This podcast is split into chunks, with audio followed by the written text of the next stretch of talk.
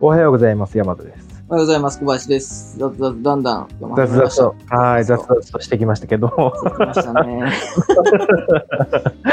毎今日は日雨で、今日はまた晴れましたね。ね。いや、その前は晴れだったからね。じゃあ明日雨かっていう話だよね、これ。交互にするのやめてほしいな。なんか、天変地異が起きてそうな感じですね。神の怒りじゃないですか。昨日しかも、なんか東京10度前後だったよね。気温、最高気温が。で、今日はにええ、あ、え、そんな寒かったっす昨日。そう、昨日寒かった。で、今日20度超えてくるって話とか。あらまあ暑い。不安ですね、ちょっと。なんですね。いやー、いろいろと世間が賑わってますけれどうも、ん。コロナとかね、あとねコロナとかね。まあ、コロナとかのせいで、あの、外出れないんでね、家でやることが増えてきますよね。あー、なんか断捨離をすごい進めてるんですけど、もう捨てるものがなくなってきて、もはや必要なものまで捨て始めるんじゃないかっていう感じになってそれはよろしくないやつですね。なんかあの、ミニマミリストとか言ってなんか食ってるあーミニマリストを一時期なんかね、昔目指したことがあったんだけどね。うん。結果俺はマキシマリストっていうね。なんか 必要あの以上のものを蓄えてしまうっていうね。ストックとかめっちゃあるからね。あのなんか災害とかなった時用とか。普通に今ほなんかシャッと家がシャなんか入り口閉じ込められても家の中で多分1ヶ月以上生きていけるぐらいの食料があるからね。いやでもあの、保管できる場所があるんであれば、持ってる方が強いですね、やっぱり。あー保管はできる場所っていうかどんどんと部屋が狭くなっていくっていう感じではあるけどなんかね買っちゃうんですよねネットとかでね。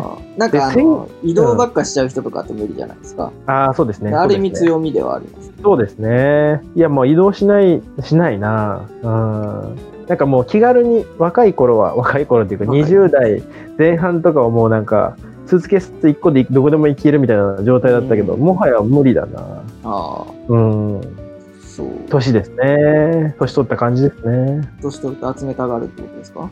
いや知らない、それは知らない、人によるんで。いやー、困りましたね。ね最近なんかおな、なんか服買う時もいいなと思ったら、同じ服を何個も買ってしまうっていうね、ミニマリストに近いようなこともね、やってるから何とも言えないね。なんか考えるのめんどくさいみたいな。同じ服着てけば、毎日同じ服着ておけばいいやって。いつも考えろ考えろ言うてるくせに考えいや、考える、なんか人のなんか脳、脳、考える思考、一日の思考のキャパは、な多分決まってると思うんで、なんかあんまりそういうとこに使わずに、もうちょっと考えないといけないとこに考える。あ服なんか別に何でも別に考えなくてもいいじゃん。あ、誰でしたっけ？ザッカーバーグとかでしたっけ？なんかいつも同じ服着てて、そこを考えることにリソースを使いたくないみたいな。そうですね。言ってましたね。ザッカーバーグとか、ジョブスとか言ってましたね。ああ、ジョブズとかか。なんか言ってましたね。うん。まあ確かにそうだなとは思いますけどね。そうです、別にね。なんか、唯一あれだとしたら、あの人毎日同じ服着てるけど、洗ってんのかなって思われるぐらいだよね。そうですね。同じのいっぱい持ってるから、洗って綺麗なのに洗ってんのかそうなってそうそうそう思われちゃう。って思われるっていうね。まあまだあまあ、それは。オフィスとかは、あの、毛が、毛だるい格好で行ってるんですよ。だからってどういうこと？どこに対しての文脈がわからん。考えなくていいっていう、そのまず洗、洗って乾いてるやつそのまま着てくっていうのと、うん。えーっと、その、何、動きやすさを重視して、あそんなカチッとした格好はしないよっていうので。だから自分は毎日一緒じゃないですけど、2日に1回とか、3日に1回同じ服着てますよね。ー一瞬止めても大丈夫これ。大丈夫です。大丈夫ですか？はい。子供がすげえ呼んでる。今日ね、誰もいない。子供しかいない。ちょっと待って。あ、すいません、戻りました。リモートで収録してるとね、そうなんですよ。家でいるとね、子供がなんかね、喉が渇いたーって、今じゃなくていいでしょみたいなそうに対応しないといけないね。まあ会議とかもね、なんかそういうのがあるかそうらなんですね。ね。いや、普通にこの前会議中に入り込んできたからね、びっくりしたな。まあまあ、そういうのが許容されるね、世界になっていくんでしょうね。まあまあまあ。えーなんかちょっと服の話になりましたけど、山田さん今日はちょっと、これはあそうですね何の T シャツですか？これあの、宇宙兄弟 T シャツを着てますね。テーマに沿って着てきたわけではないんですけど、今日は宇宙兄弟の話をするっていう話直前で決まりましたよね。そうですね。うん、たまたまですけど、宇宙兄弟 T シャか、山田さんにがなんかおすすめの本っていうか、語りたい漫画一選で宇宙兄弟あげてたんで、自分ね、週末にちょっと、あの、Kindle Unlimited を探したんですけど、ツ。はいはいなくて、Kindle Unlimited、Unlimited はないかもしれないね。で、全巻で買おうと思ったら2万2000円とかかな、まとめ買いで。ああ、確かにね、30万、結構高いなと思って、いきなりそれを買うのもなと思ったんで、アニメで、D アニメストアでアニメの方でちょっと追っかけてて、うんまあ、今日の今朝の段階で、えーっと、2、2クール分ぐらい終わったんです。26話ぐらい。ああ、昔やってたね。ちなみにアニメは途中で終わっちゃうから。なんか、え、途中って言ってもでも99話あるから、一旦アニメでいいかなと思って。ああ、そうですうね。ん。まあ、そっちの方が馴染みあるし、ゲームしながら見れるし、と思って。ああ、確かにね。割と面白かったんで、ずっと続いて見てるんですけど、ね。ああう、ん。なんか、どの辺が良かったですか？今、今のところまでで、なんか良かったシーンとかあります？良かったシーンですか？あー、なんか、気、気になったっていうかね、うん、心に留まったシーンとしては、あの、最終面接に行くときに、各班から2人ずつ選ばれたのと、プラスアルファで JAXA が選ぶみたいなときに、はいはいはい。えっと、まあ、ムッタが選ばれて、はいはいはい。で、ヒューストン行きの日程が決まったみたいな電話がかかってきたときに、はいはいはい。あの、なんで真壁くんじゃなくて僕が選ばれたんですかねみたいなの。聞いてたところがちょっと印象的で。で君たちはいいコンビだなっつって、真壁くんも同じことを言ってた。言ってたね。あれはなんとなくあの、自分もわかるところがあって、あの、新卒で最初入った会社はいはいはい。に、あの、面接受けた時、一次面接の時に自分ボロボロだったんですよね。ボロボロっていうか、はいはいの他の人たちは全員引率の人で自分学部卒と話してたんですけど、うん圧倒的に、あ、他の人たちの方がちゃんと喋ってるわと思ってたんですよ。はいはいはい。で、一時通過し、なんか通過して、はいはいはい。で最初次最終面接ですみたいになって、うんかかってきたんで人事部の人から、なんで僕通ったんすかね？みたいなのをね、聞いたことあって、ちょっとそのあの、真壁くんとムッターのその友情的な話とはまた別なんですけど、ややっぱ自分が納得できない状態で通過するっていうのは、をなるほどね受け入れられる人か受け入れられない人かみたいなのあるじゃないですか。はいはいはい。で結局それは受け入れたの？一応話を聞いて、でどういう、どういう話だったの？なんか自分、まあ、あなたはそう感じたかもしれないけど、その面接官の人たちは君を評価しててみたいなところをちゃんとあの人事担当の人が説明してくれて、ああ、評価されてたんだなっていうのが分かって、そうなんか手違いじゃないかとか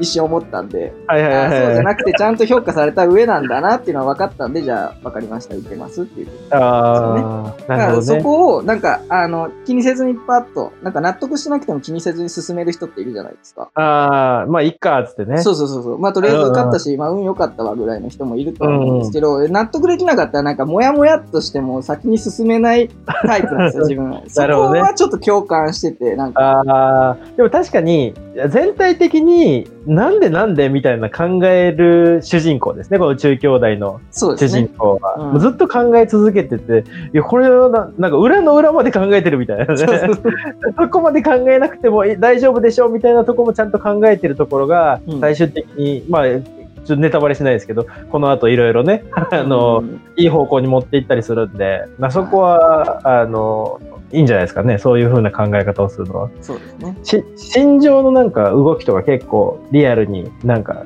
些細なことなんですよ。本当にしょうもない、しょうもしょうもないって言ったらあれだ。なんかあの、普段自分たちが感じそうなところのなんか心情の動きとかをうまく描写してるのは、この漫画のなんかやっぱ、あの、好かれて続いてる理由なんじゃないかなと思いますけどね。うんうん。あとなんか、やっぱり、あの、全然知らないじゃないですか、JAXA とか、どう、どうやって宇宙飛行士選ばれるのかなみたいな。そうですね。そこをなんかすごいちゃんとリサーチしてやってるのは素晴らしいですね。あれって試験内容とかもリサーチしてるんですかね？いや、話聞いてんじゃない？やっぱり。なんか、あの、自分の友達が、あの、昔 JAXA で働いてて、はい。で、東大で研究してたのかな？そこで、なんか、まあちょっとネタバレ的な、小 小林くんにはネタバレ的な感じになる。ととあの今後なんかあの月でのミッション的なところのやつを、あのこの宇宙兄弟のあの作者の人がは問い合わせてきたらしいんだよね。でそれでなんかちゃんとめ面と向かって話してそういうのを聞いてきたらしいからあ面インタビュー的な感じでね。だからそういうところまでちゃんとき JAXA とかも含めて聞きに行ってるんだなっていうのは、うん。すごいなと思うけどね。なんかそこまでリサーチしない人いるじゃないですか。なんか、こうなんじゃないかな、みたいな。いますね。うん、いや、これじゃ絶対調べてないやつや、みたいな。全然事実と違うやん、みたいなやつとかもね、うんなんかあって。で、キングダムとかも、なんか、あの、めちゃめちゃ調べてて、ここは史実とは異なるけど、あの、作者が、あの想像して書いてるとこですよみたいなのが後書きとかに書いてたりするんですよね。あ、後書きではそういうのを補足してるんですね。うん、そうしたりとかしてたからそういうのすごいなと思うしでそうやってリサーチしてるやつの方が深みがあって面白い。そうですね。うん、まあ歴史のやつはちょっと難しいですけどね。歴史は難しいね本当かどうかわかんないからね。そうそう。なんかあの、こういう論を唱えてる人と、こういう論を唱えてる人みたいな、なんか、別の史実があるじゃないですか。そうだよそうだよね。一般的に史実とされてるものと、新しく史実ではないかと、そうだよね出て。きてる説とかあったりして、ややこしいから、特に中国のやつとかだとなんかあの、三国志とか人気じゃないですか。はいはいはいはいで。も三国志の史実基本的に語られないじゃないですか。三国志演技の方から取ってるのはいはいはいそうですねそうですね。わかんないとかって難しいですけど。あれもそうだよ。なんかあの宮本武蔵とかああ、そうですね。その辺。小次郎とかねなんかバガボンドとかってなんか結構邪道だみたいに言われてたりとかもしてたけど。そういえばバガボンド飛ば途中止まっててますね。うん、ななんかリアルも止まってるし、止まもってますね。う、もういや、ハンターハンターも止まってる、止まって、いい漫画で止まってるやつ多い。うんちゃんと続けてみたいな。続けてみたいですね。今もちょっと、宇宙兄弟もうちょっと、そうですねいきたいところではあるんですけどね。よく考えたら話、これを膨らましていこうと思ったけど、俺全部読んでるけど、小林くん読んでないから、なんか、いや、だから、あの、前半部分で話してくれてるんです。だだどこまで、これってなんかあったっけなみたいな。伏線としてバレバレたらいけないやつだろうなみたいなところを考えながら話すと結構難しい。ああ、でも、あれ、最終試験前まで見てはいるんですけど、多分、アニメにする過程で、はしょってる部分とか、追加してる部分とかもあるので、若干違うのはあるかもしれないですね。あーでも宇宙兄弟に関しては結構忠実にアニメ化されてる気がするなあ、そうなんですね。ずっとアニメも見てたけど、うん。うん、ちなみに映画もあってはあはあ、あ小栗旬と誰だ？あー、なんか誰だっけ？CM は見たことある気がする。イケメンの人誰だっけ？名前忘れたがやっててうんそれはそれで結構まあ面白かったんだけどうん。小栗旬ってもともと原作読んでた見返したら小栗旬じゃなくて大泉洋でしょみたいなまあまあまあまあまあね。パッと見ねもうちょっとなんかコミカルな感じの方がいい。悪くなかったんだけどねいやー大泉洋にやってほしかったね、確かに。うんなかなか宇宙兄弟はぜひとも皆さんに子供にも読んでほしいなこれは。まあでも、なんかあの、最終的に、あの、う採採用っていうか、宇宙、宇宙飛行士として、あの、最終試験を通過するためには、その、現役の人たちが、なんかあの、命をかけられるか、そその人に命を預けられるかみたいな視点で見てるっていうのは、なんか、あ、それ確かにそうだよなと思ってて。確かにねでも究極だからね会社とかでなんかそんなこの人と一緒に働いてて何かあった時にその人に命預けるかって言われたら預ける必要性がないからまあでも、それこそ、うん起業するときとかってでもそうじゃないですか。まあね一緒にやるパートナーっていうのは、なんか途中でなんか投げ出されても困るし。そうですね。それは、それはあると思うな。うん企業に関してはそう、そうですね。だから、なんか、先が見えないような職業とかはそうなんかもしれないね。うん宇宙飛行士も、だっていつ宇宙行けるかわかんないし、は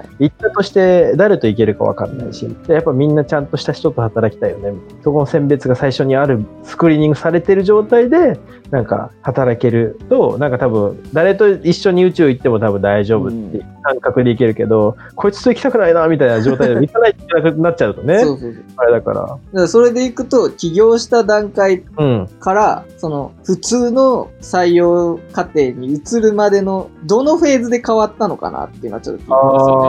あ最初の頃は多分、かっちりこの人じゃないとっていうのは、やっぱ2、3人とか数人で働いてるそうですねうちはそうじゃないですか。あ、なんか、あのーいっぱい雇わないといけないみたいな、なんか資金を調達して、お金を使わないといけないっていう状態になったタイミングぐらいから、ちょっとなんか、し あのーなんだろう、人生を共にするじゃなくても採用するようになった。あ採用しないと、会その会社としてのスピード感を上げるために、アクセルを踏むために、採用しないといけないってなったタイミング。あちょっとなんかその辺は変えちゃったかなと思ったけど、でもそこは変えない方が良かったなって今になって考えると思うね。なんあ。か、本来はそうだけど、でも難しいですよね。そうしていくと、やっぱり拡大しなきゃいけないタイミングでできない。そうできなくなっちゃうからね。うんだからそういうタイミングで結構人事とか入れる人が多いですね。なんか。そう、人事とかがちゃんとバイアスかけずに見れるように。うん。やっぱ創業者とかだったらバイアスかかっちゃうからね。そうです。いやー、この人で大丈夫かな大丈夫じゃないかなみたいな考え出すとね、採用できないからね。あうんあ。じゃあそういうタイミングで一番大事なのは、なんかそのこの人なら大丈夫っていう人事の経験とか責任者みたいなのをそうですね。しっかり捕まえて。そう、だから最近よく言われるのは、やっぱ人事責任者がちゃんとしたが入るかどうちゃんとした人が入るかどうかで、その企業のなんか成長スピードが変わってくるみたいな。ああ。うん、で人事やれる人ってやっぱね、やれるって自分で言ってても、見る目あるかどうかって分かんないじゃないですか。そうですね。なんか、人事行ってる人って本当に仕事できるのみたいなところそうそうがあったりするんですよね。見る目あんのかどうかはあって、それが、例えば前、前職で実績ありましたみたいな人も、うん結果それが、その人のおかげで、そのいい採用ができてたかどうかって分かんないじゃないですか。わかんないですそのね人は、その人は言ったとしても、それはなんか他の要因がいろいろある可能性あるから、だから一回やらしてみるしかないですよね、そこは。いい採用担当者だったとしても、入った後の上司のせいでなんか潰されてるとかも、あり得るっちゃあり得るんですよね。そう、採用できないみたいなのあるかもしれないからね。そこは、うん、なかなか難しいですね。難しいですね。採用は難しいですね。まあまあ、そんなかんなで、ちょっと時間になってきたんで。あ、そうですね。ちょっと宇宙兄弟はもうちょっと読み進めてから深掘りしたいですね。一旦あの、99はアニメのはい。完了したところにまで行ってからまた話すすかね。お願いします。じゃあ、はいまた声をかけていただければと思います。じゃあ、ちょっと雑々長くなってきたから、今日はこの辺で終わりますか。終わりましょう。今日も楽しんでいきましょう。